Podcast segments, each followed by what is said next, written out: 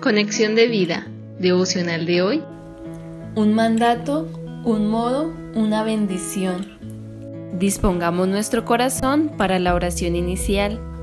Amado Padre Celestial, sabemos por tu santa palabra en la cual creemos firmemente que tú nos amas con un amor que supera nuestro propio conocimiento y en ese amor de Padre perfecto nos mandas a hacer lo que a nosotros conviene. Como maestro nos indicas el modo de hacerlo correctamente y estableces la bendición por la obediencia.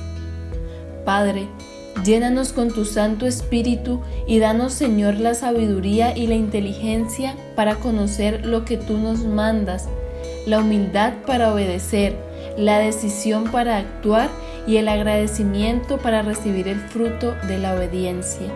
Amén. Ahora leamos la palabra de Dios. Josué capítulo 1 versículo 9. Mira que te mando que te esfuerces y seas valiente, que no temas ni desmayes, porque Jehová tu Dios estará contigo en donde quiera que vayas. Colosenses capítulo 3 versículo 17. Y todo lo que hacéis, sea de palabra o de hecho, hacedlo todo en el nombre del Señor Jesús, dando gracias a Dios Padre por medio de él. Isaías capítulo 52 versículo 13. He aquí que mi siervo será prosperado, será engrandecido y exaltado, y será puesto muy en alto.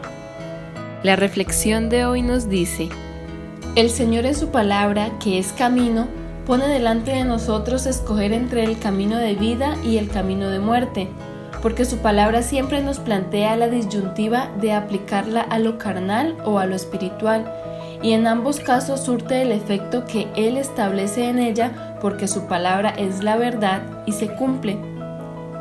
Si nosotros en nuestros propósitos humanos nos esforzamos y somos valientes, no tememos ni desmayamos, porque confiamos en que Dios está con nosotros en donde quiera que vayamos, y si todo lo hacemos en el nombre de Jesús y le damos gracias a Dios por medio de Él, de seguro que seremos prosperados, engrandecidos y exaltados en aquello por lo que humanamente luchamos.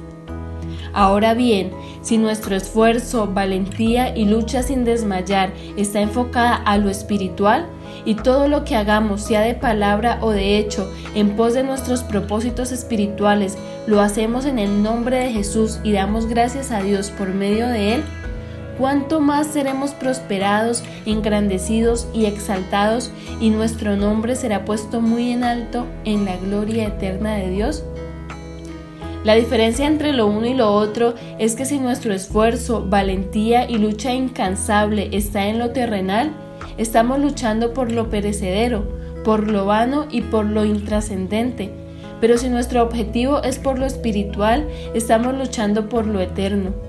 Porque el que siembra para su carne, de la carne segará corrupción, mas el que siembra para el espíritu, del espíritu segará vida eterna.